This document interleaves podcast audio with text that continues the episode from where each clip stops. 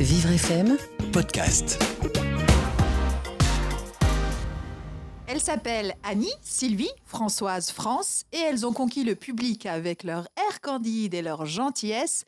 SLC, salut les copains Place aux chanteuses yéyé. Et oui, Lila, et tout d'abord Sylvie Vartan avec son adorable frimousse, ses cheveux courts, sa voix voilée et son regard mutin, Sylvie faisait craquer tout le monde. Voici des propos de Jean-Marie Perrier, le célèbre photographe. Son histoire d'amour avec Johnny débutera en 1961, elle qui était la plus belle pour aller danser. Quelques avis. Une autre yéyé, anglaise cette fois, Petula Clark, elle sera l'une des chanteuses les plus populaires de l'époque. Selon son fan club, elle a vendu plus de 68 millions de disques.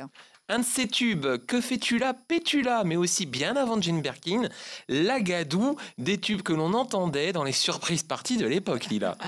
Et tout comme ceux de Sheila, la petite fille de français moyen, Annie Chancel de son vrai nom, en 1963, envahit les ondes avec L'école est finie, sans aucun doute le visage féminin des Yéyé Jason.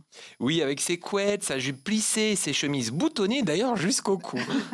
On connaît tous de nombreuses chansons de Sheila. Les rois mages, vous les copains, je ne vous oublierai jamais. Et ma, première surprise partie. Autre femme, autre style yéyé, c'est Françoise Hardy. C'est le 28 octobre 1962 sur l'ORTF, durant l'intermède musical du référendum sur l'élection présidentielle, que cette jeune artiste de 18 ans souffle sa mélodie d'une voix douce.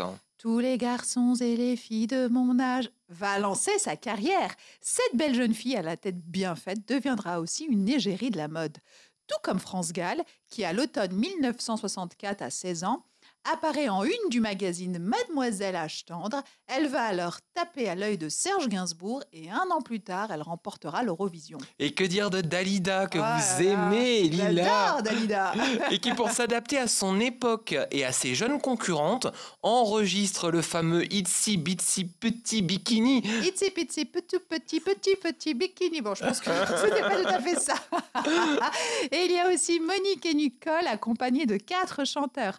Elles viennent de Madagascar et forment les Surf. 1m48 en moyenne, petite taille donc, mais une voix en or. La presse les surnomme les Platters français un peu de diversité de ces chanteuses bien blanches et bien blondes pour l'époque. Alors dites-moi Lila, hormis Dalida qui est hors jeu, tellement vous l'appréciez, quelle est votre chanteuse yéyé préférée?